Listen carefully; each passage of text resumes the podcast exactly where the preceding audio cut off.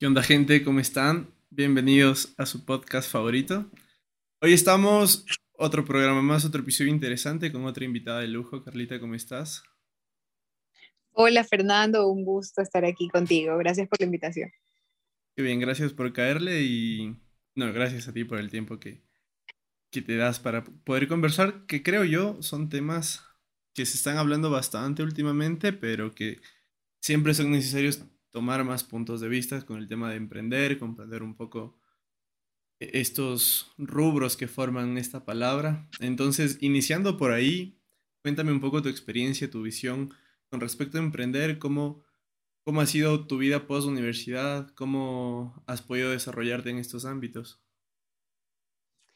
Bueno, eh, primero que todo, empezando diciéndoles que yo me gradué de la universidad como ingeniera en ciencias empresariales y tuve una mención en comercio exterior. A ver, eh, contándote un poco en mi experiencia emprendiendo un negocio, yo tengo Confitería Fiorella, se llama el negocio que yo manejo actualmente. El modelo de negocio como tal se dedica a, es como un comisariato de dulces, es un concepto que sí lo hemos, visto, lo hemos visto mucho en lugares como Guayaquil, en la Bahía, pero un poco diferente y más completo. Por eso yo le digo, es un comisariato de dulces y de fiesta, tal cual, así como encuentran variedades de aceites, de avenas, de leches, aquí encuentras variedades de chocolate, variedades de, de besitos, de chupetes y todo. Este, bueno, ser emprendedor, como siempre lo he dicho, punto número uno, nosotros nos dedicamos a identificar problemas, eh, satisfacer necesidades del cliente y también, obviamente, a resolver los problemas que, que, se, nos, que se nos presentan, eh, justamente con cada uno de los emprendimientos. Como sabemos, nosotros los ecuatorianos, por cultura y según estudios, por ejemplo, uno de ellos es el Global Entrepreneurship Monitor, eh, que dice como tal que el 52% de la población económicamente activa del Ecuador es muy emprendedora, lógicamente. Y bueno, ¿qué te puedo decir? Nosotros como emprendedores tenemos muchos retos. Uno de ellos, en realidad, y siendo parte de, de, las personas que nos dedicamos a emprender, es iniciar el negocio como tal.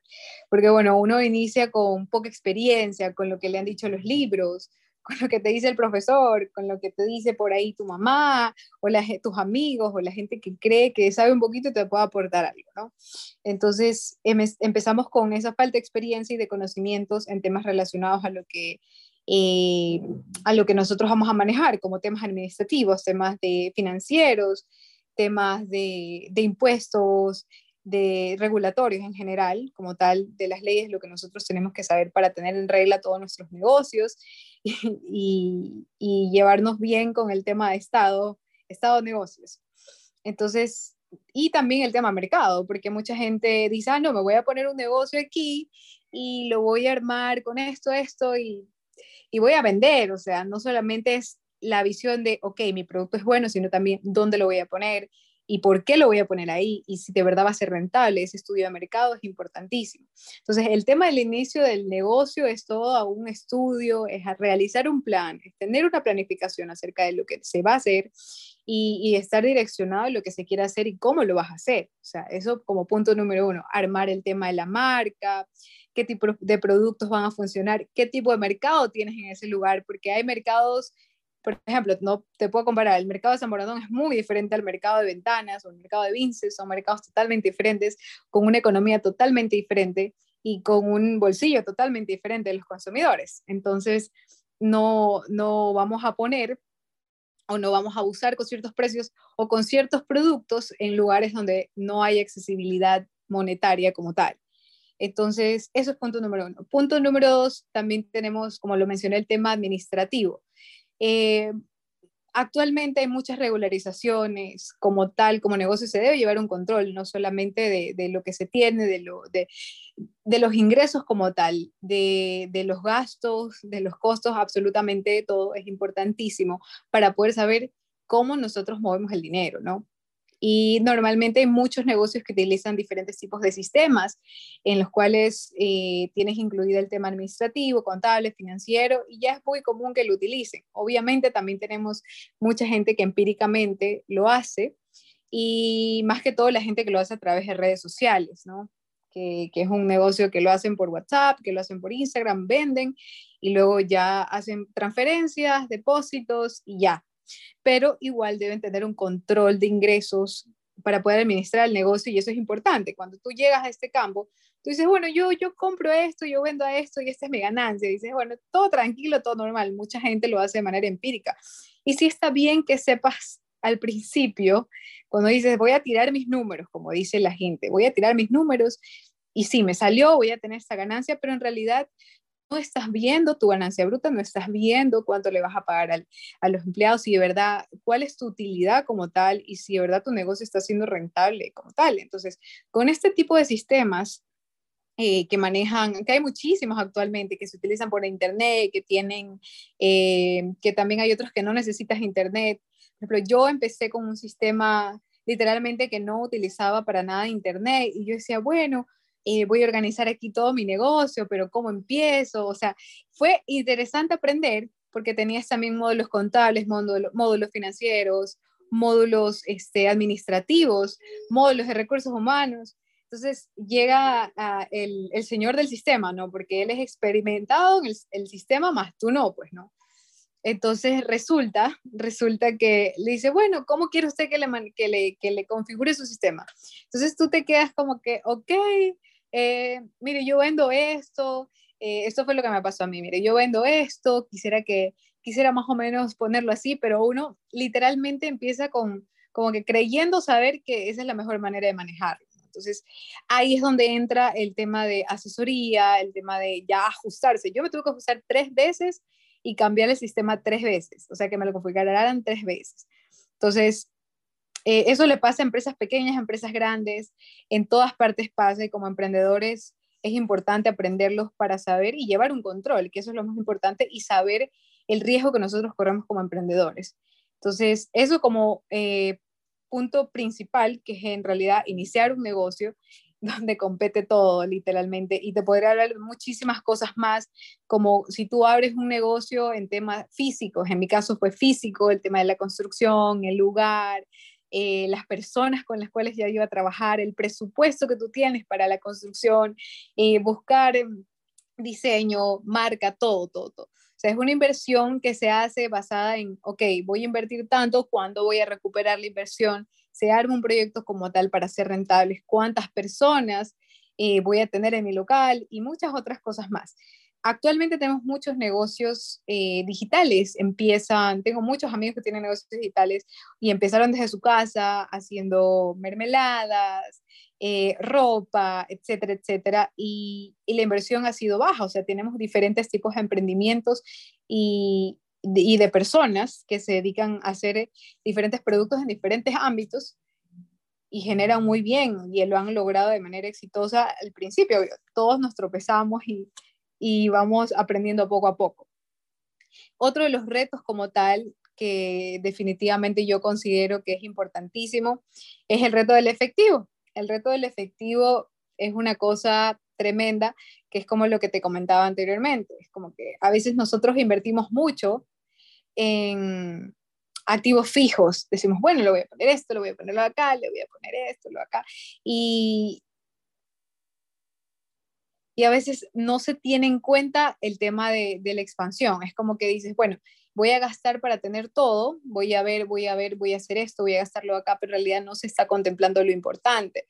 Entonces, muchas de las empresas actualmente, que creo que es una plataforma excelente el tema de, de, Internet, redes sociales, ellos lo han manejado mucho mejor porque ya no tienen que gastar tanto como antes, que había que poner el local, como te digo. Yo empecé con el local. Entonces, y se genera un gasto bastante pesado. Yo tuve que hacer un préstamo, tuve que hacer un préstamo obviamente eh, al banco y tenía de garantes en ese entonces a mis papás. Entonces es buenísimo. Aparte que también empiezas a hacer la parte, la parte positiva es que empiezas a ser agente de crédito, ya te, te empiezan a conocer en los bancos, empiezas a tener un historial crediticio, por lo tanto te vuelves eh, financieramente más activo ya, para el tema de bancos y este tipo de, instituciones, ¿no? Eh, y es bueno también. Entonces, tienes pros y contras de, las dos, de los dos campos, tanto si tú haces algo físico como lo empiezas en temas eh, virtuales o redes sociales o digital, como se le habló. Entonces, es importante también tener en cuenta en cuánto tiempo tú te vas a expandir. Normalmente un negocio, tú dices a los dos años, ok, empieza a crecer, empieza a crecer, empieza a crecer. Entonces tiene que estar en constante eh, crecimiento y más que eso, tener en cuenta, como te digo, y ahí va unido con la parte de la planificación y la administración, cómo vas creciendo como tal en un emprendimiento. Normalmente un emprendimiento o lo que se le llama un emprendimiento, tú sabes, son ingresos de 20 mil dólares hasta 300 mil dólares, que es considerado un emprendimiento como tal, que generan ingresos anuales. Eh, bueno, continúo. Eh, tengo otro reto que es importantísimo, que a mí me, te lo juro que me costó muchísimo, Fernando, que es el reto de la delegación. Así, eso fue un reto que a mí me costó la vida. La vida, yo decía, bueno, yo puedo hacer números, puedo ver en el sistema, puedo organizar, puedo ver precios, ah, el tema de precios que luego continuó, puedo generar estrategias de venta, porque los emprendedores somos todólogos, eso, eso creo que todos me van a decir, sí es cierto, hacemos de todo un poquito, nos metemos en todos los campos, aprendemos de todo un poco y nos volvemos expertos en cada cosita y somos muy curiosos. Y, y yo decía, es difícil delegarle a una persona el trabajo que tú haces, porque en realidad hay personas que no se ponen la camiseta o que no tienen el compromiso que tú, que tú tienes. Y es un riesgo que definitivamente tiene que correr un emprendedor. Es un reto y es un riesgo, lógicamente, ¿no? Que corre un emprendedor. Pero si uno de verdad quiere expandirse y quiere crecer, porque esa es la idea, crecer, porque el emprendimiento empieza una idea, eh, empieza como un proyecto pequeño, pero la idea es que sea una gran empresa, ¿no? y, se expanda.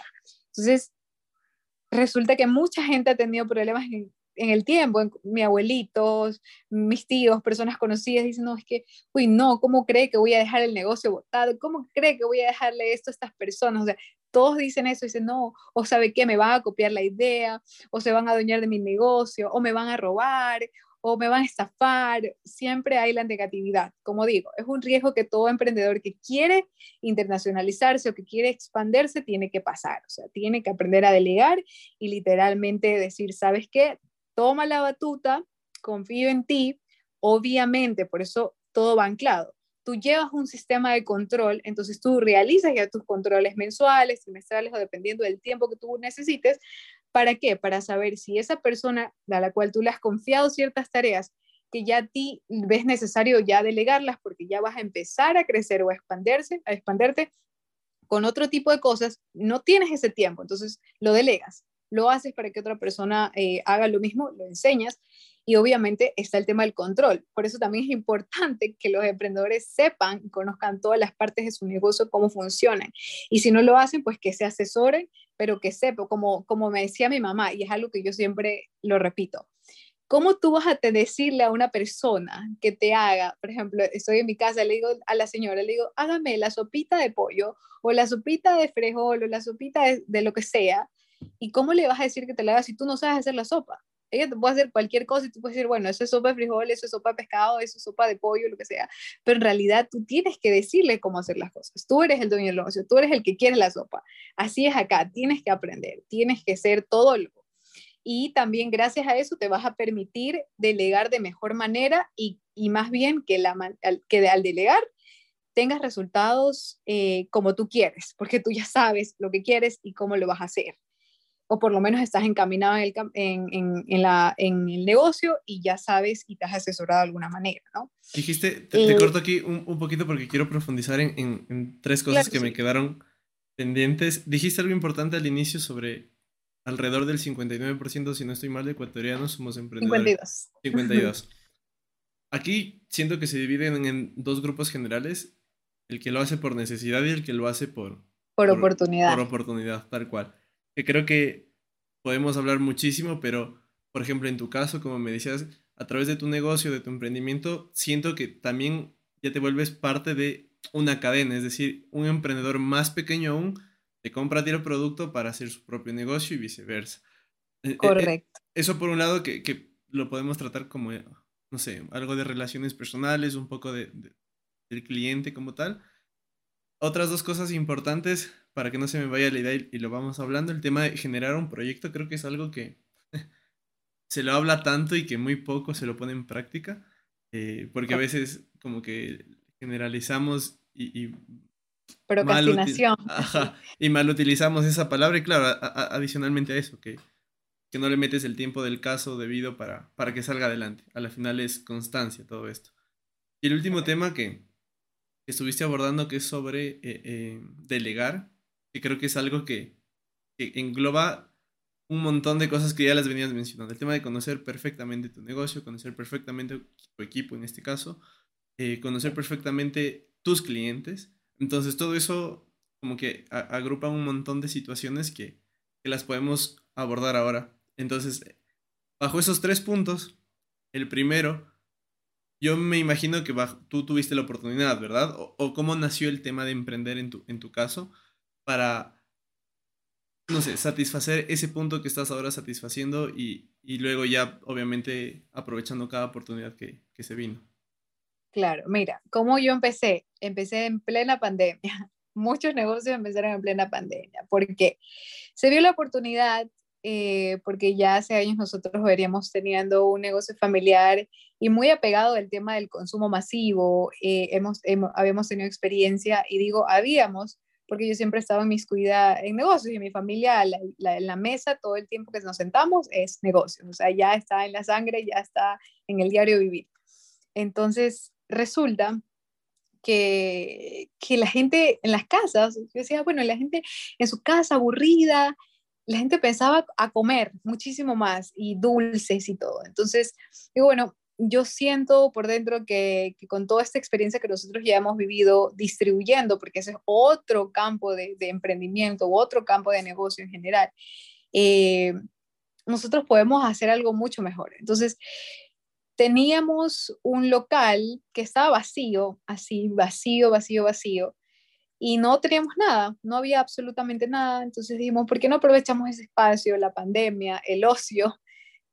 Y resulta que para mi tesis o para mi proyecto final de graduación de, de la universidad, yo hice ese proyecto, lo, lo planteé, lo, lo armé, lo armé totalmente de inicio a fin, con estudio de mercado, con todo. Entonces dije, esa es la oportunidad de ponerlo en práctica, no que solamente quede en papeles. O sea, me sirvió ese empuje que la universidad me daba de, ok, tengo que hacer un proyecto para terminar. Eh, mi carrera, que era negocios y que a mí me apasiona muchísimo, digo, ¿por qué no cogerlo y hacerlo de algo que conozco, que sé y que tengo expertise un poquito, no todo, como te digo, tengo un poco de expertise y aprovechar esa experiencia y explotarla al máximo, máximo para generar un ingreso para mí, para otras personas y generar trabajo, porque a eso también nos dedicamos los emprendedores. Entonces, resulta que se dieron las ideas, eh, se dieron puntos de vista y como te dije, ahí realicé un préstamo como tal y empecé a trabajar en todo el tema, asesorándome, gracias a Dios, con mis papás en este caso, y, amigos cercanos que ya han tenido experiencias de emprendimiento, etcétera. varias conversaciones con muchas personas, tanto para el tema de marca, como para el tema de los productos, como para el tema de estrategia de mercado, también para el tema de la ubicación, todo, todo, todo. todo. Entonces, muchos factores se juntaron, pero obviamente, como te digo, con información, conocimiento, averiguando todo esto y se logró. Así fue como yo empecé con mi, con mi emprendimiento, como fue, como, ahí también incluso pude agregar líneas nuevas de negocio, porque mi negocio no solo tiene una, tiene muchísimas líneas como tal dentro del negocio, y eso me permite generar diferentes tipos, me permite generar diferentes tipos de utilidades eh, por los diferentes productos que tengo, porque son diferentes líneas de productos. Entonces, esa eh, variedad como tal, o esa diversificación, que es la palabra, en un negocio es importante, porque tienes productos que se venden por volumen y otros productos que se venden un poco menos, pero el margen de ganancia es un poco mayor. Entonces, es esa diversificación lo que hace que muchos negocios funcionen y crezcan de una manera mucho más acelerada. Entonces, todo eso se había considerado no solamente en el tema del plan de negocios, que sí costó. O sea, les puedo decir, chicos, cuando ustedes vayan a empezar cualquier tipo de negocio, así sea en su casa, sentaditos o como sea, la, los costos. Yo siempre digo es importantísimo tener educación financiera, porque dices, bueno, ¿cuánto necesito para abrir esto? Qué, cuánta es la inversión que yo necesito para yo hacer realidad mi sueño, para yo hacer realidad este negocio, para yo generar, empezar a generar un ingreso, cuánto yo necesito invertir, sea que compras y ventas, sea que produzcas en tu casa o en algún lugar, sea que lo hagas por internet, por donde sea, sea que tengas un local, sea que lo alquiles, lo que tú quieras, siempre tienes que tener presente, ok, ¿qué voy a hacer? ¿Cómo lo voy a manejar? ¿Cuánto voy a gastar en esto? O sea, eso tienes que sentarte a escribirlo, a verlo y ver todas tus posibilidades, porque igual el Ecuador, gracias a Dios, como emprendedores, yo siempre digo, los ecuatorianos tenemos muchas maneras de financiamiento. Obviamente, no como otros países que tienen muchísimas más, pero eh, en este caso, nosotros tenemos el, bueno, el banco, tenemos la familia y también el, el, dinerito que hemos ahorrado en el tiempo, ¿no? Y empezar un negocio en el Ecuador no es difícil, definitivamente no es difícil y tampoco es carísimo, para nada. Este, y en temas de, permisos, tampoco es, como te digo, hay otros países que sí tienen regularizaciones mucho más fuertes, te piden y, y, son mucho más costosas, aquí es mucho menor. Incluso hasta un vendedor así informal puede generar, que empieza con algo pequeñito, puede generar muchísimo más. En redes sociales, hablándote directamente. Entonces, eh, así fue como empecé yo con mi emprendimiento. Y, y mucha gente que he visto alrededor, mis amigos, porque tengo muchos amigos emprendedores, en su casa, a, realizando eso también, capacitándote todos los días, capacitándote, capacitándote, dándole fuerzas al tema de, de administración. Eso es lo más importante, que tú sepas los números. Los números son un punto importantísimo aquí, porque si no creces, o sea, si literalmente tu empresa no está creciendo, estás, estás perdiendo. Estás estancado y empiezas a perder. Yo siempre digo, si no creces, estás perdiendo. O sea, tienes que crecer, siempre tienes que crecer.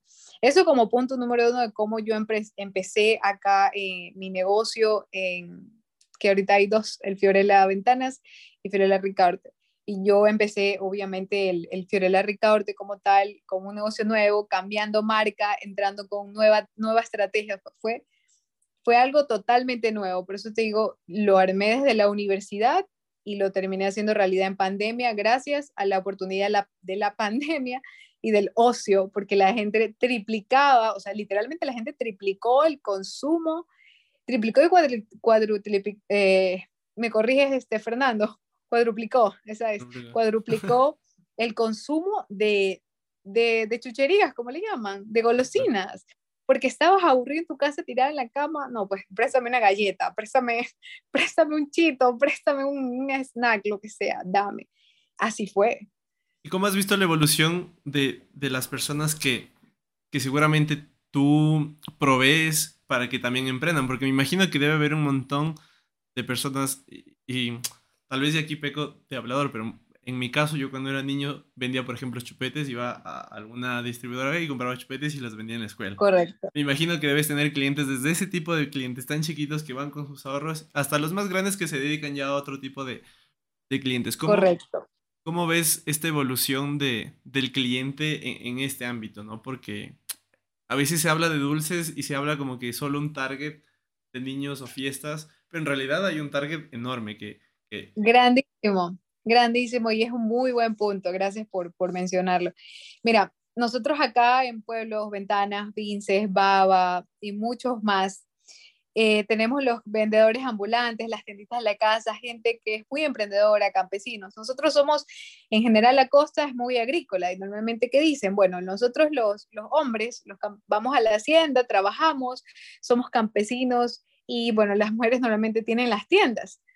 Y como es temporada escolar, tenemos mucha gente que abre tiendas en sus casas, en sus casas, así, así tal de sencillo. Abre tiendas en sus casas o sale con un triciclo, es como, como vivían antes, o sea, literalmente es así. Entonces, nuestros clientes, nosotros no solo le vendemos al niñito que sale y quiere el paquete de gomitas o por unidad, como le llaman, ¿no? nosotros vendemos también al por mayor a los tenderos, a personas que de todo tipo de, de, de, de tamaño de tiendas, pequeñas, medianas, grandes. literalmente estamos distribuyendo eh, ahorita en el local, en los locales, pero hubo un momento que nos dedicamos a sacar, o sea, abrimos otra línea, porque esa ya no la tenemos actualmente por temas de seguridad, que eso ya te lo, conto, te lo cuento.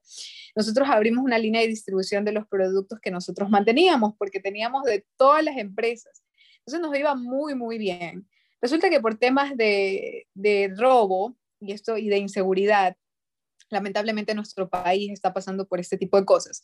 Tuvimos que eh, ya no tener más ese servicio, quitarlo literalmente, por seguridad, por, por cuidado, porque imagínate, llevábamos camiones de mercadería llenos y llegaban y se robaban los camiones o asaltaban, entonces era, era complicado, o sea, tiende a ser muy complicado el tema de la distribución. Incluso tenías que pagar, tenías que pagar para poder pasar a ciertos lugares. Entonces fue un tema bastante fuerte en temas de seguridad que nosotros tuvimos que cortar esto, pero te digo, es muy rentable, también fue muy rentable para nosotros, pero por temas de seguridad no lo hicimos. Tenemos clientes, como te digo, los tenderos, tenemos gente que va para hacer temas de fiesta, tenemos este, los mismos políticos, eso es otro punto, uy, se fue la cámara. Bueno, el tema de las, de las campañas políticas o de las fiestas de Navidad o del Día del Niño o, del tema de las organizaciones sociales, este tipo de eventos o actividades, a nosotros nos ayuda un montón. O sea, porque viene, ah, las, las, personas que hacen arreglos, que se dedican a hacer todo este tipo de, de, de, regalitos como gift shops, ese tipo de cosas, ese tipo de emprendimientos pequeñitos, también son parte de nuestra clientela. Entonces, tenemos una línea larga eh, y gracias a eso yo tuve la oportunidad de crear una pequeña comunidad porque en realidad tú vas formando tu negocio a medida de cómo, cómo lo veas mejor. Créeme que esto es un descubrimiento total y cada persona maneja su negocio de manera diferente. Nadie es igual, todos lo manejamos diferentes y es bueno porque es un proceso de creatividad y de crecimiento. Entonces, nosotros fuimos creciendo a medida que fuimos creciendo iba creciendo la clientela, iban habiendo más preguntas, tenemos nuestras páginas de internet, pero mucha gente de los pueblos, en el caso mío, ¿no? Eh, no utiliza Instagram, no utiliza mucho Facebook, unos que otros. Entonces tenemos muchos clientes que también son de la vieja escuela, gente más, más viejita, o sea, de todo tipo de clientes, jovencitos, viejitos, niños, de todo. Entonces dijimos, no, pues ahorita el método que todo el mundo se comunica WhatsApp y WhatsApp se hace negocios y todo, hasta el más viejito tiene WhatsApp o algo y se comunica. Entonces, nosotros creamos una comunidad en, WhatsApp y nosotros hacemos atención al cliente por medio de WhatsApp. O sea, tenemos otra línea de atención al cliente. Aparte de las páginas de, redes sociales, tenemos también una, el grupo de WhatsApp que nosotros nos mantenemos contacto con todos nuestros clientes y cualquier producto, no vea, o sea, todos los requerimientos, sugerencias, dudas, todos los resolvemos por ahí. Y nos ha resultado súper bien porque eso nos permite tener una relación y más que relación es fidelizar más a nuestro cliente. Porque normalmente, ¿cómo fidelizas a tu cliente? Dices, no, es que yo le voy a dar descuentos, le voy a dar promociones, le voy a dar... Sí, pero al final mm, lo que cuenta más bien es la experiencia que tú le dejas al cliente, porque va a decir, yo digo, mi negocio, me dedico netamente a asesorar al cliente, le digo, ustedes, aparte de solo vender, porque eso es lo que se dedica a todo el mundo, compra, vende, compra, vende, ya, pero no, no, el concepto de nosotros es crearle una experiencia al cliente para fidelizarlo y de ahí en adelante podemos, las promociones, los descuentos que se den, eso va por añadidura. Pero esa es la parte importante, que la experiencia del cliente al momento de comprar con nosotros sea algo que pese, que pese, que diga, no, yo voy aquí porque a mí me atienden bien, yo voy aquí porque a mí me asesoran bien. ¿Y qué pasa? Que esto es muy común en mi caso, porque tengo mucha gente que tiene pequeños negocios, yo tengo muchos emprendedores chiquititos que van a mi local. Entonces digo, si ellos crecen, yo crezco.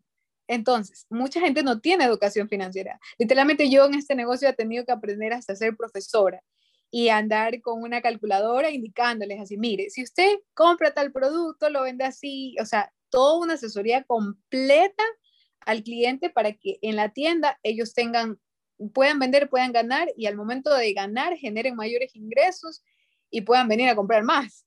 O sea, es toda una reacción en cadena. O sea, es un trabajo de hormiga, porque créeme que es un tema que Ecuador es un tema cultural también, que a mí me ha tocado durísimo, porque tenemos consumidores diferentes, súper diferentes, de todas las ramas, y, y, es un tema cultural de, de, de afianzar al cliente con temas de organización, porque tenemos mucha gente desorganizada el tema de caducados, el tema de, yo te hablo porque yo me dedico al tema de consumo, más que todo, más tema de consumo masivo, tema de comidas, de alimentos. Entonces, es, es lidiar diariamente también con un, una atención al cliente en donde tú dices, chuta, mucha gente, ay, me saturo, pero en realidad es el trabajo de nosotros.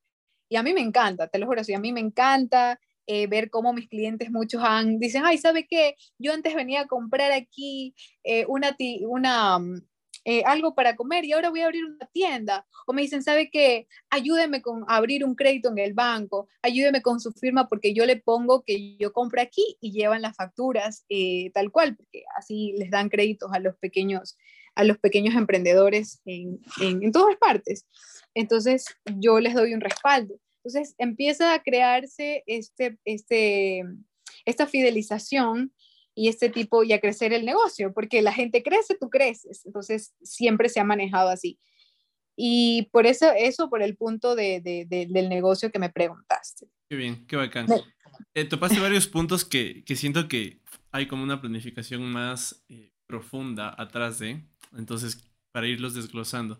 Topaste tres temas, bueno, además de los que te dije, otros tres que, que, siento que se van profundizando más, pero hay, hay uno en especial que siento lo que te decía que hay más profundidad dentro de, y es el tema de, de esta investigación, no solo de tu mercado, ni, ni de tu, ni de tu forma de negocio, por así decirlo, sino también como que hay algo más de fondo como eh, saber a dónde vas. O sea, tener una proyección no solo de tu inversión, sino también como de tu visión. Entonces, bajo ese sentido, eh, ¿dónde, ¿dónde, encuentras tú o dónde encontraste en su momento para, para guiar ese, ese, eh, ese negocio a, a, lo que esperabas o a lo que soñabas en, en, su inicio? ¿Cómo lo fuiste guiando? Porque también he pasado por varias de las etapas que dices y es bastante complejo como llegar a consolidar y entender todo esto, pero cada uno tiene perspectivas y formas de, de guiar el, el negocio diferentes. Entonces, sí me gustaría saber cómo lo fuiste guiando para llegar a entender perfectamente tus, tus entradas, que en este caso vendrían a ser tus proveedores, tus salidas hacia tus clientes y que todo vaya funcionando bien. Entiendo que hay problemas y que los vas resolviendo en el camino, pero, pero se nota una planificación bastante entendida, por así decirlo, ¿no? Como que conoces bastante bien el rubro del negocio y, y lo estás guiando bastante bien. Claro, mira, la misión que nosotros, eh, la visión como tal del negocio siempre ha sido ser franquicias. Soy muy sincera con esto. Eh, ya lo habíamos planeado eh, como idea primordial. Yo digo habíamos, porque siempre digo mi, mi, equipo de trabajo, que en este caso mm, voy muy pegada al tema de, de mi mamá, en este caso, que es mi equipo de trabajo cercano y esto lo, estamos, lo estamos armando, lo estamos armando.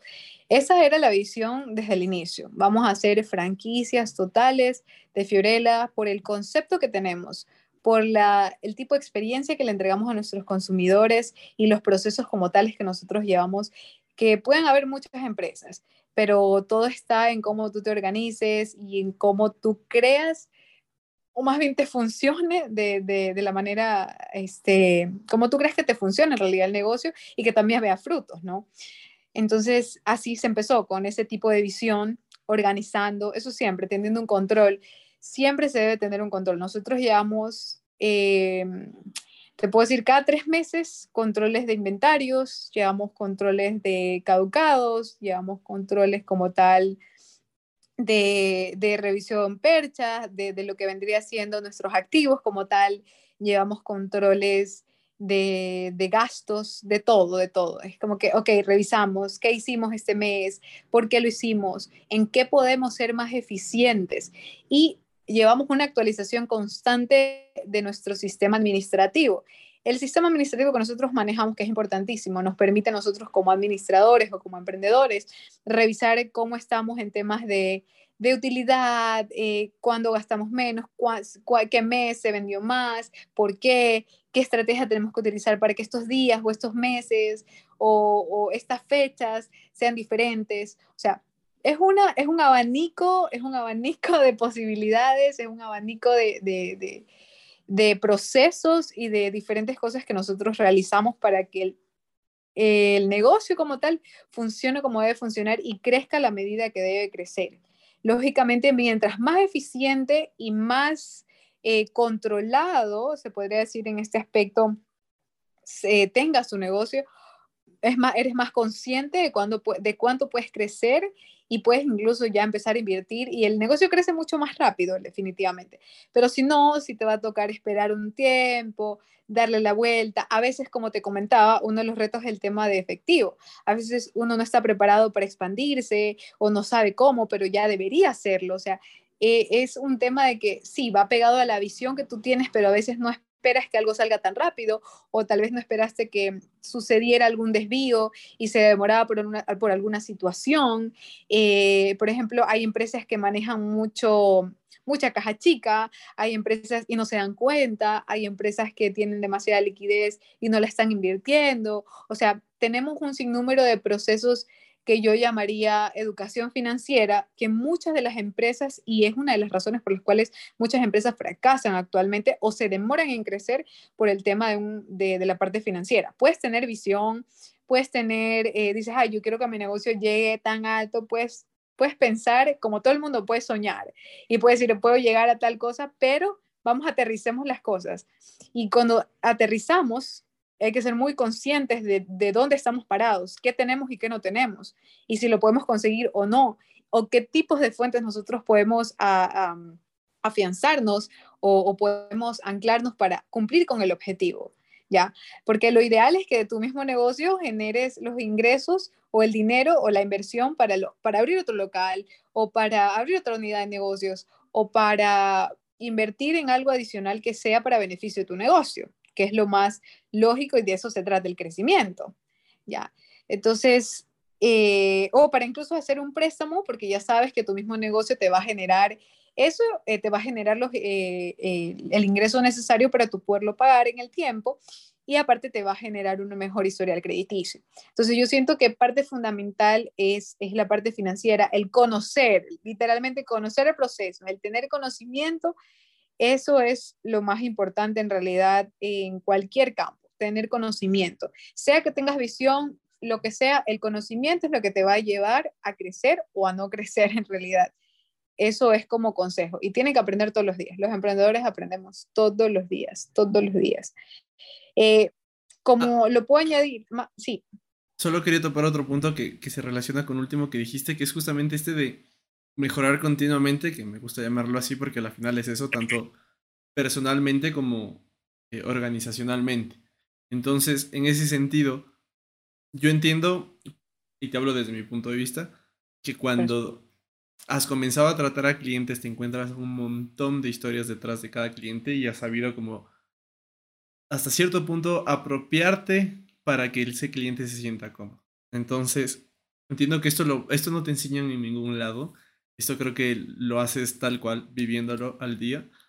Pero hay algo importante que es justamente esa relación para que te genere el cliente, que ya es una mejora para ti en lo personal. Y para la empresa, ¿en qué momento o cómo lo has visto tú?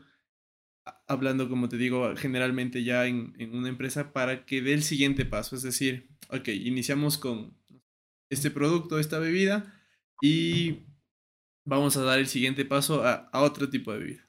¿Cuándo es bajo tu punto de vista, el dar ese paso, hablando, como te digo, personalmente y eh, empresarialmente para mejorar continuamente? Ya, por ejemplo, con el tema de los clientes que me decías, el tema era de eh, cómo se había, eh, cómo, los había manejado. Ajá, cómo los vas manejando, porque supongo que tienes ya como un modelo general, pero luego viene siempre alguien que te rompe ese modelo y tienes que adaptarte para tratar de otra forma y así sucesivamente.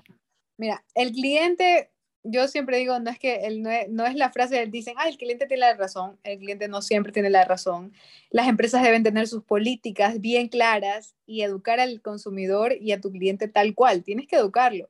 O sea, y yo viví eso, ¿en qué aspecto? No, es que yo estoy acostumbrada de que a mí me cambien cuando yo quiero porque a mí esto no me gustó y me lo cambian. O sea, es así, o sea, tengo clientes así, por, por describírtelo así. O estoy acostumbrada a que a mí me den un descuento en tal cosa, o estoy acostumbrada por el, mercado que tú manejas alrededor. Entonces, ¿qué pasa? Tú tienes que llegar, yo siempre digo, todas las personas tienen que ser muy claras y eso, y pegarlo, literalmente pegarlo en una pared. Políticas de la empresa, políticas, o sea, no se puede respetar eso. Y educar al consumidor en ese aspecto, porque dicen, no, yo sé que en esta empresa son así, hacen esto, hacen lo acá, y yo no voy a pedir o no puedo solicitar esto porque no lo van a hacer. Eso es una es parte fundamental que muchos negocios no lo tienen claro y piensan que, ay, no, es que vamos a ser muy estrictos, ay, no, es que la gente sabe ir puesto. Hay que ser flexibles y accesibles hasta cierto punto, pero también, como te digo, hay que saber educar al cliente para que el cliente sea responsable. ¿Qué hago si mi cliente siempre me está cambiando porque se le caduca el producto? ¿Cómo yo le enseño a ese cliente que sea más responsable con sus perchas o que sea más responsable con su inventario? no, pues ya no le cambio. O sea, simplemente esas son políticas, no te cambio. Tienes que ser responsable. Y aunque tú no lo creas, eh, me parece mentira, pero es así. Mucha gente malacostumbra por el mismo tema de que no tienen políticas o hacen las cosas de manera diferente simplemente y, y, no educan desde un punto de vista de crecimiento, porque mucha gente lo hace por complacer o por decir, ay, bueno, ya, ya le cambio ya para que no moleste, o esto es un ejemplo, ¿no? Pero en realidad no están educando, no están fidelizando no están viendo el largo plazo, no están viendo el beneficio como tal de un cliente, no están viendo esa parte importante que es lo que tiene peso, ¿no? Gente diciendo, oh, ya, déjalo pasar, ya pasó, no.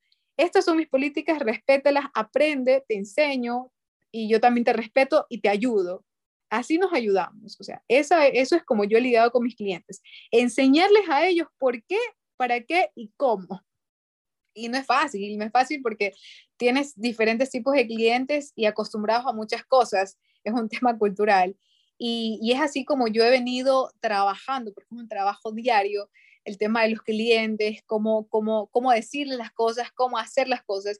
Y por eso te digo, tema fundamental, poder pegar tus políticas y tenerlas claras, tanto respetas tú como la gente que trabaja contigo. Eso clarísimo y recomendado para todas las personas porque créeme que ahí empiezan a respetar tu marca y ya saben que sí y que no, o sea, ya es una cultura como tal que tú empiezas a crear tu marca. Ya, porque es como una eh, personalidad, ¿ya? A la final es eso, es que, es que si no pones las reglas del juego claras, no, no se juega prácticamente, o sea, no, hay cómo jugarlas y, y, es algo importante porque a veces tal cual, a veces caemos en el error de, de complacer tanto al cliente que se acostumbra a eso y perdiste, o sea, perdiste todo el control y, comenzaste a ser parte de, digamos, de, del juego. De lo que hacen todos. de lo que hacen todos, de, lo mismo. Y ahora, con respecto a, la empresa, ya topamos el tema del cliente, que, hay un montón igual que se puede abordar, pero en, en forma general creo que se, se entiende todo. Y a modo de empresa, a nivel de emprendimiento casi siempre es recomendable empezar con uno o dos productos y apuntarle a ese mercado y luego aumentar tu, inventario y apuntar a más mercado. ¿Cuándo es el momento? ¿Cómo lo has visto tú? ¿Cómo lo manejas tú? Cuando ya hay que dar el siguiente paso de no solo tener uno o dos productos o dos marcas, sino ya meter otras dos más y luego tal vez irnos por otro rumbo. ¿Cómo lo ves tú? ¿Cómo lo vienes manejando y cuál es tu visión al respecto? Ya, todo nace del mismo negocio. El negocio crece y, y las ideas nacen del mismo día a día y del negocio. Resulta que yo digo, bueno, quiero agregar una nueva línea de negocios, ¿cómo lo hago? ¿Qué hago? ¿Por qué voy a agregar cierta línea? Uno, muchos clientes están pidiendo estos productos, dicen, ¿por qué no tienes algo? Y, y lo puedes agregar. Dos, ¿qué es lo complementario que le hace falta a tu negocio? Ya ves que el negocio está funcionando, ok, ¿qué es complementario a lo que yo estoy dando? ¿El servicio que estoy ofreciendo o los productos que estoy vendiendo? ¿Qué es lo complementario? Esos son dos puntos importantes. Ahora, número tres, eh, en procesos. ¿Sabes qué? ¿Cómo puedo llegar más a mi cliente? Esa es otra manera de crecer en la empresa.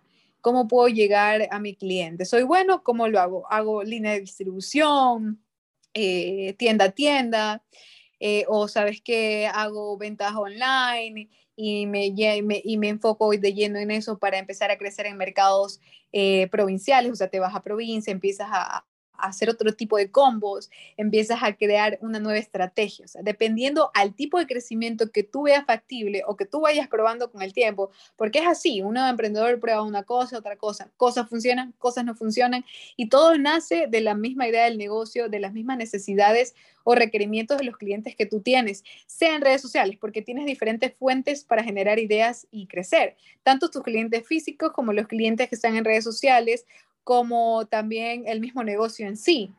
Ya, entonces, ese tipo de, de, de, eh, output, se podría decir, o no, este resultado, ese tipo de, de, alimentación, esa es la palabra, ese tipo de conocimiento, eso es lo que te ayuda a ver para dónde puedes crecer. Porque yo te digo, hay muchas oportunidades y yo te he mencionado muchas, franquicia, distribución, eh, abramos nuevas líneas de negocio, porque hay cómo expandirse, ¿me entiendes? Entonces, tú empiezas a ver factible cada situación cuando ya empiezas a probarlo. Yo siempre he dicho eso, o sea, los negocios pueden crecer de todas las maneras y formas posibles. Nunca vas a saber si es rentable o no si no lo intentas, porque ya hay un bichito que te mueve. Yo siempre digo, hay un bichito que te mueve y los emprendedores ya lo sabemos, ya sabes que sí, es posible, es rentable, se puede hacer en costos, ok, me funciona, me sale. Por ejemplo, como te dije, nosotros intentamos la distribución, que era un ingreso adicional porque ya estamos llegando a otros tipos de, eh, a otros lugares donde no llegaban o donde era difícil que las personas salieran y había mucha economía, o sea, lugares que tenían, o sea, te, te generaban ventas increíbles que tú dices, ¿cómo, ¿cómo no puede llegar ahí? O sea, y, y no podíamos hacerlo por el tema de la seguridad que es un punto, por ejemplo. Entonces tuvimos que retirarlo porque había muchos robos, había mucha inseguridad y tú lo sabes, o sea, ese es un factor y un riesgo que nosotros corrimos y que dijimos, o sale más factible en realidad en estos momentos eh, seguir vendiendo en, en, los locales hasta poder resolver ese problema de una mejor manera o, crecer de otra manera, ¿me? Entonces uno ya prueba diferentes cosas y dice sí o no. Entonces, eso ya depende, como te digo, de cada persona. En este caso, el tema de la franquicia, eh, te lo comento un poquito más a fondo. Es importante porque, y digo, eh, ¿qué pasa con una franquicia? Siempre y cuando es, bueno, es un ingreso adicional y le generas trabajo a muchas personas más, correcto. Normalmente, muchas empresas como Sweet Coffee, por ejemplo, y dicen, no, ¿por qué voy a franquiciar? O Mr. Moroche, creo que sí las conocen muchas personas, dicen, no, no quiero franquiciar porque se pierde la esencia y la experiencia que mis clientes tienen. Es una marca que queremos cuidar y queremos hacer crecer por nosotros mismos y, y es más difícil crecer así. Por eso Sweet Coffee no se ha movido a otras ciudades, son de las mismas personas, de los mismos dueños, han abierto locales en los mismos lugares porque estamos hablando de locales físicos. Esto es en temas de locales físicos, ¿no? Entonces, hay variables que tú tienes que considerar antes de crecer. O sea, cosas que depende de cada persona, por eso te digo, depende. Los de Suran Coffee no lo han hecho más grande, ¿por qué? Porque dicen, chuta, yo quiero mantener mi receta, mis cosas, y no quiero que sea una franquicia y se pierda toda la, la esencia como tal. Entonces, no. Mr. Morocho también, el Morocho es exquisito, lo hace el, el dueño, que es un señor, eh, eh, yo lo conozco, este señor es el papá de un amigo, muy amigo mío, y este, este señor hace el morocho y no, incluso yo decía, yo quiero traerme una franquicia de Mr. Morocho acá, ventanas, por favor, déjame traer una franquicia porque es muy rico. Me dijo, no, no estamos franquiciando, nosotros estamos creciendo eh, como empresa familiar. Entonces, todo está en el concepto y que tú quieras o, o, tengas en tu cabecita para poder crecer y hay muchas maneras de crecer, por eso digo, pero ahí están las variables. O sea, hay oportunidades, tú las tomas o no, o las haces de manera diferente. Todo depende de, de, de, ti, en realidad. Pero hay oportunidades y se puede crecer. La cosa es que las encuentres, ¿no? No que te quedes en esa monotonía o te conformes como que, ok, a eso voy. Yo creo que mucha gente que empieza un negocio se desmotiva porque no lo no sabe, porque no tiene ese conocimiento, porque no sabe que puede hacer franquicia, porque no sabe que puede crecer eh, en otros ámbitos, porque no conoce los sectores. Por ejemplo, hay gente que dice, no, yo no me meto en la distribución porque yo no conozco los sectores. ¿Y cómo yo lo voy a manejar? ¿Cómo se maneja una distribución? No es fácil. Tienes que saber llegar, tienes que tener otro tipo de control porque es otra línea de negocios diferente a la que tú llevas en un local o tú lo haces online. Es muy diferente, es muy diferente. Entonces, esos retos, por eso digo, todo está en el conocimiento. Mientras más conocimientos tengas en diferentes ámbitos y te prepares y te capacites para ser mejor diariamente, tú vas a encontrar diferentes maneras de hacer el negocio, de hacer, de hacer tu negocio más grande. Como lo han hecho en campañas grandes como Apple, tiene muchas líneas, tiene muchas líneas de negocio, tiene millón maneras de distribuir y muchas otras empresas lo han hecho. Entonces, todo está en mantenerte en constante aprendizaje y aplicar, aplicar, aplicar, literalmente. Eso, eso es verdad, y más que todo a veces pensamos que este tipo de, ideas, porque a la final no dejan de ser ideas, eh, Correcto. solo son aplicables en empresas grandes que tienen ciertos procesos establecidos, que tienen cierto flujo de caja, etcétera, etcétera, pero a la final es aplicable para mí que vendo chicles o para ti que vendes camisetas o ti que vendes electrodomésticos. Entonces, algo que, que, quiero rescatar de esto, que creo que, que se puede relacionar para no solo negocios ni emprendimientos, sino como en general, es que los clientes, en este caso, relacionando cliente-empresa, te dejan siempre una chispita de lo que puede ser tu próximo paso. Es decir, si alguien ya te dice, ¿por qué no vende esto? Puede ser algo que ya dices, ah, tal vez por ahí puede ser. O luego te dice, ¿por qué oportunidad. Exacto, ¿por qué no hay más sabores de este de aquí? O más cosas de este de aquí. Entonces, son esas pequeñas señales que hay que agarrarlas, pero para agarrarlas es lo que tú decías, hay que saber un montón de otras cosas de tu negocio, del flujo de tu cliente, etcétera, etcétera. Entonces, creo que a veces la respuesta a nuestras dudas está aquí, al frente nuestro, pero como no tenemos esa capacidad de, de entender o, o de ver un poco más allá, nos frustramos, Fernando, te cuento que a todos nos pasa. A veces uno se encierra en una cajita y dice, uy, dice, yo quiero generar más ingresos, ¿qué hago? ¿Cómo hago? ¿Dónde busco? Y uno busca cosas así, nada que ver, se va por otros campos, se va por la tangente, y luego dices, pero está enfrente de mi nariz. Literalmente, eso le pasa a muchos emprendedores, dicen, chuta, no, pero en realidad no están haciendo o no se están enfocando en lo que deberían. Y a mí me pasó, como, porque siempre hay momentos buenos y momentos malos en todos los negocios, siempre tienes temporadas buenas, temporadas malas. Entonces yo decía, oh". ahora, visualiza, tienes que siempre, eso es algo constante. La constancia, el compromiso es importantísimo para cualquier empresa que quiera crecer. La constancia y el compromiso. Ah, ¿sabes qué? Quiero seguir creciendo. ¿Cómo genero más ventas? Quiero seguir creciendo. ¿Cómo añado más clientes? ¿Cómo llamo la atención? ¿Cuánto me cuesta? ¿Qué tengo que hacer? Ok, eso, eso es un emprendedor, es moverte, no estar estático, porque si estás estático no haces nada, no va a crecer. O sea, las cosas no crecen simplemente porque están ahí. Las cosas crecen porque tú le pones esfuerzo, porque eres constante, porque estás literalmente tratando de cada día mejorar procesos, mejorar, mira, cosas tan chiquitas como lo que te cuento, te voy a comentar. Yo le decía, ¿por qué el cliente, el cliente es muy visual en todos los aspectos, así es en las redes sociales y todo. Yo le decía a mis, a mis chicos, a los que trabajan conmigo, porque también es importante el liderazgo como tal que tú tienes con tu gente, porque ese es otro reto que tenemos los emprendedores. Entonces, le decía, chicos, parece mentira, pero el, visual, el, el trabajo visual, el mercadeo visual es importantísimo cámbiame este producto abajo, pon este producto arriba, pon este, el producto que menos sale, pónmelo en medio y vas a ver cómo en poco tiempo la gente se lo va a llevar.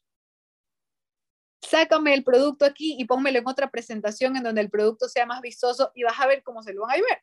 Entonces nosotros les, enseñ les enseñaba porque eso también se estudia, o sea, hay cosas que aprendes en la universidad que tú dices, no, esto no me sirve, pero les sí sirve, muchas cosas sí te sirven y conceptos que aplicas, ¿no? No todos, pero bastante en temas de teóricos, que tú dices, ay, bueno, sí, vas a exponer y no sabes ni lo que expones, pero le eso te sirve para tu negocio.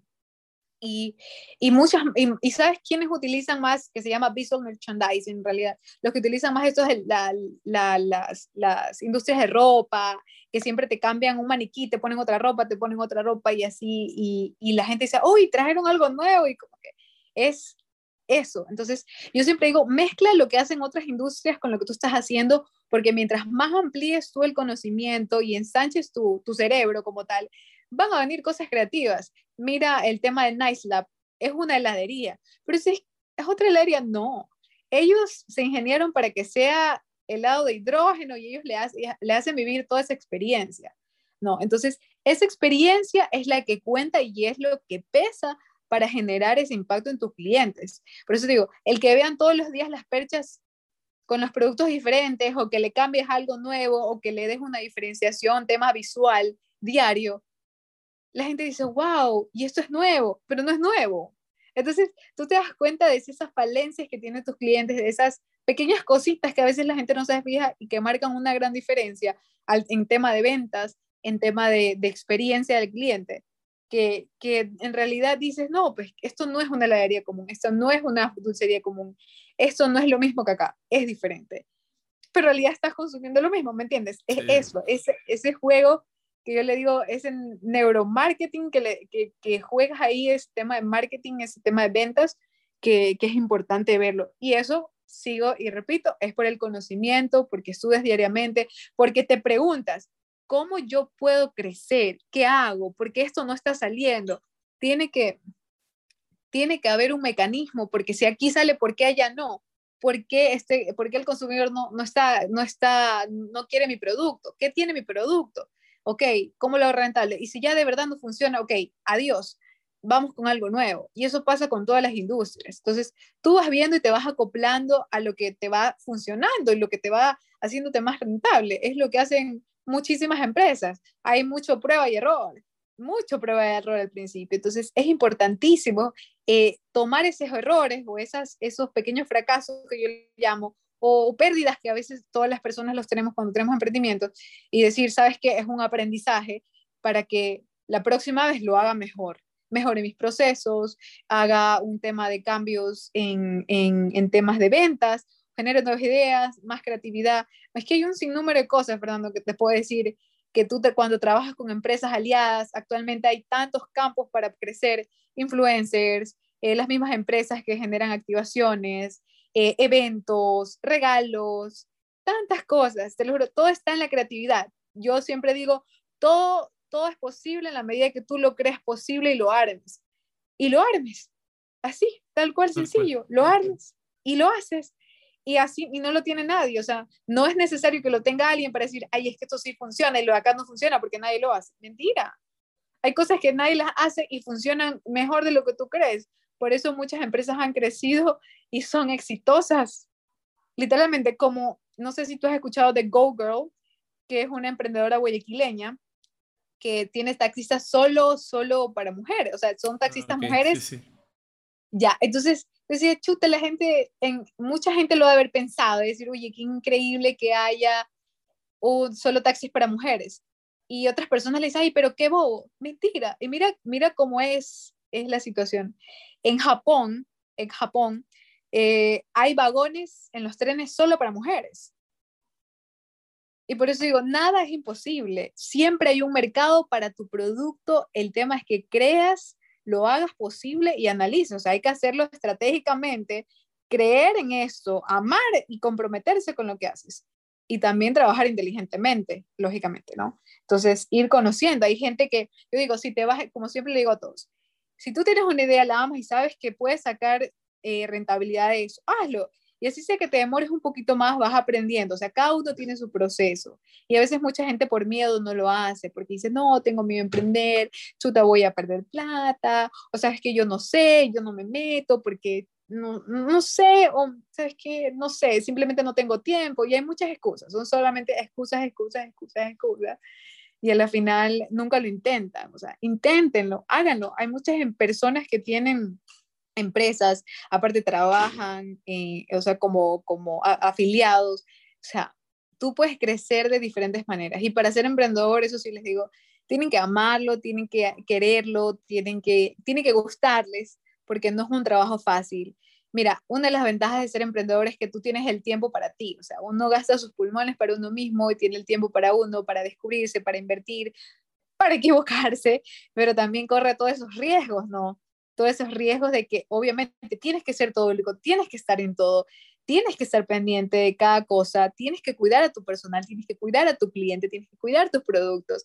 Y, y también si te toca levantarte a las 5 de la mañana porque hubo algo, te toca, o sea, es son sacrificios que se hace y también tienen sus beneficios, como te digo, tu propio tiempo, eres dueño de, de, de, de, tiempo, de tu salario, de lo que quieras hacer y es algo que a mí me encanta y yo respeto mucho a la gente que trabaja en empresa también, como te digo, porque es un conocimiento que todo el mundo empezó desde un emprendimiento hasta que se formó esa gran empresa. Y yo trabajé en empresas, por eso te digo, y, y fueron de gran ayuda para yo entrar ahora y, y tecnificar muchas cosas. Entonces, todo hay que verlo de manera positiva y buscarle oportunidad. Siempre hay que ver las cosas con oportunidad, sea en donde estés, siempre hay que ver la oportunidad, porque, porque la hay, siempre la hay. Entonces, eh, creo que el tema de, de, de, no tener miedo a arriesgarse, porque todo, siempre cuando uno quiere crecer hay riesgos. Todo en la vida tiene riesgo, o sea, no hay algo que tú vayas a hacer y digas, ay, no, es que esto no es riesgoso, o me voy a lo seguro. No, todo tiene su riesgo y tienen que ser conscientes de esto. Y cómo ustedes llevan un control o, o minorizan riesgos teniendo un control.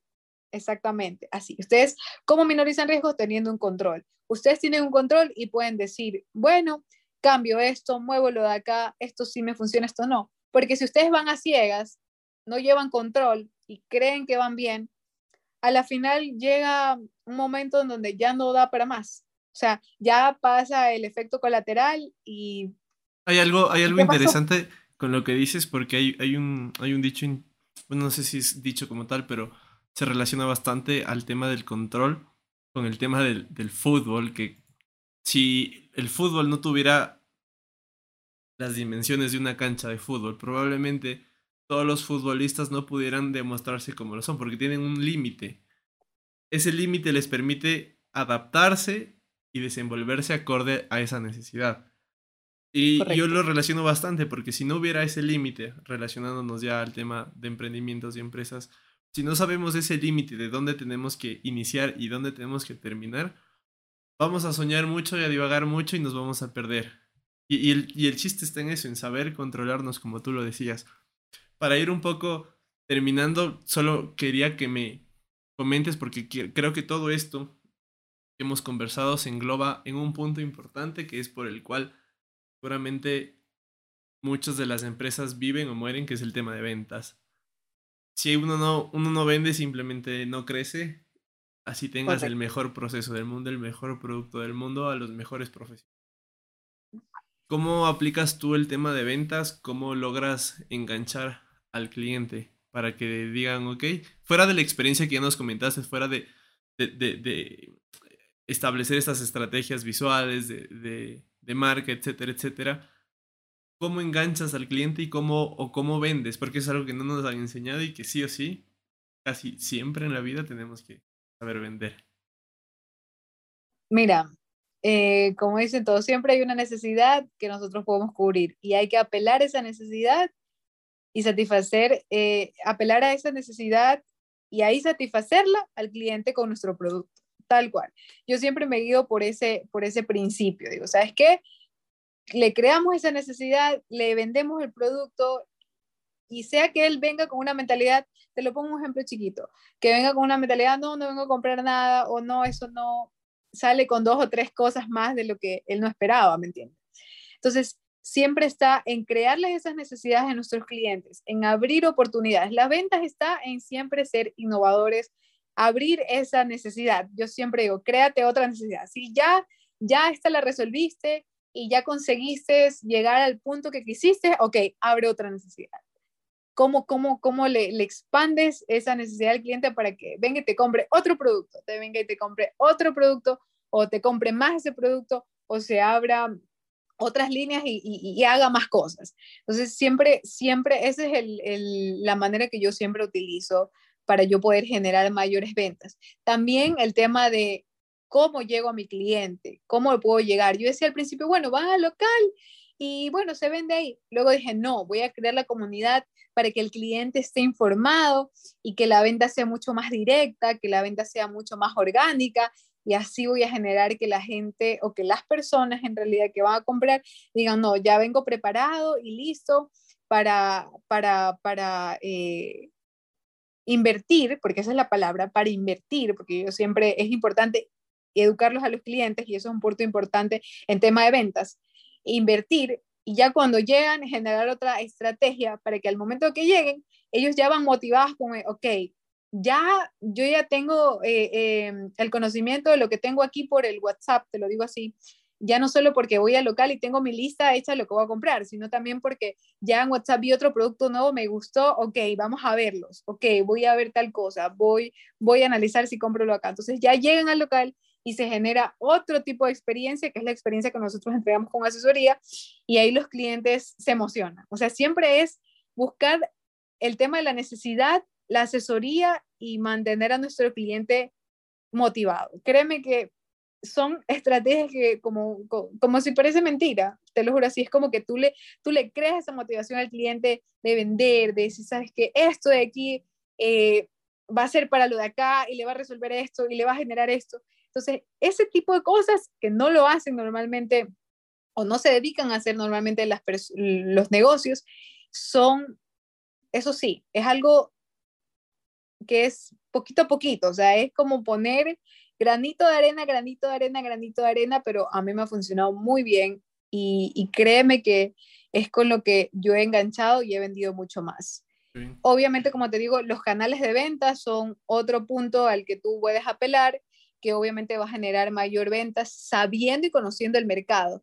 Yo no me puedo, por eso te digo, yo no, hay personas que dicen, yo no me meto en distribución porque yo no conozco la zona, porque yo no sé cómo contratar, cómo manejar. Cuando uno es distribuidor, te lo comento así rápido, uno tiene que llegar al cliente, visitar al cliente, tiene que tener ciertas visitas supervisadas, el vendedor, indicarle cómo hacer la ruta, hacer eficiente la ruta, temas de gasolina, o sea, son otros tipos de cosas, otro tipo de ventas, generar en el punto otro tipo de estrategia de ventas para que digan, ok, tú no me estás yendo a visitar, pero yo te estoy dando una promoción porque tú me estás comprando tanta cantidad de, productos entonces yo te genero esta promoción. O sea, son diferentes maneras de enganches con el cliente dependiendo del canal que tú tengas. Entonces, creo que el campo de ventas, más bien el campo de ventas es muy amplio, es muy amplio, pero yo siempre digo, créale una necesidad al cliente más, más, más, quiero más, como para que él diga, quiero más, quiero más, quiero más, quiero más, quiero más, quiero más. Así como tú dices, quiero crecer, quiero crecer. El cliente también quiere, tiene que, que aprender a eso, educar al cliente. Y es un tema que en mi caso ha sido un trabajo de hormiga, granito de arena, granito de arena, y es importante saberlo. Y yo te digo así, a mis, a mis chicos, a, a, a los trabajadores que yo tengo, siempre les indico, al cliente se le enseña porque ellos son los que generan el ingreso para nosotros, literalmente. Esto es un ganar, ganar y aquí es, es la manera, o sea, es educación financiera, es educación eh, eh, administrativa, es algo que, uno tiene que, saberles enseñar para que la gente entienda cómo crecer en realidad. Entonces, eso, eso es lo importante. Siempre está en la educación y el conocimiento. Si no lo hay, si no lo tienes, te vas a afianzar o te vas a conformar con lo de siempre, con lo que ya hay en la sociedad, con lo mismo de siempre, y no vas a crecer, te vas a quedar estancado en lo mismo que hay, que, ves alrededor o en tus competidores y haces lo mismo. Entonces, no, si a ellos les funciona, entonces hagamos lo mismo, porque la verdad es que, ah, nos, ¿qué puedo hacer? Nos ahorramos de, ajá, nos ahorramos de pensar muchas de las veces y creo que ese es un, grave error. Y me quedo con, con lo que decías del, de la educación, que creo que ha sido como la constante, educar tanto a ti para entender tu negocio, a los tuyos, para entender el flujo y al cliente para que te siga comprando y siga prosperando. Creo que ese es como el, eh, educar a tus clientes internos y externos, que los clientes internos y proveedores también. O sea, es una línea amplia el tema de, del emprendimiento, es duro, es hermoso, tiene muchas cosas lindas, también sus retos, pero, lo importante es, el, exacto, el, el tema importante, como siempre digo, conocimiento, compromiso, constancia y creatividad millón. Esas cuatro cosas no pueden faltar porque definitivamente si no tienes constancia, eso se te va a ir al piso, si no te comprometes con lo que haces, no cumples con los objetivos, no vas a llegar a nada, si no tienes creatividad, no vas a ver las diferentes formas que tienes para crecer. Así es. Entonces, eh, eso chicos, eso es, les recomiendo que emprendan, es un campo hermoso y si ya lo han hecho y les fue mal, pues vuélvanlo a hacer, porque así es la vida de prueba de error, prueba de error, comete errores, pero aprendes Así que recomendado, crezcan, sean independientes y solventes, la vida es bonita, viajen mucho. Yo siempre digo, viajen mucho, conozcan otras culturas, es importantísimo. Ayuda bastante. Sí, y crezcan, crezcan, crezcan mucho. Qué bacán, Carlita. Te agradezco por, por, tu tiempo y nada, la gente que llegó hasta acá, muchas gracias y sí, sigan lanzando los dardos que alguno va a tirar al blanco y, y ahí fue. Eh, gracias, Carlita, por tu tiempo. A toda la gente que llegó hasta acá, muchas gracias también. Nos vemos la otra semana en otro episodio. Bye bye.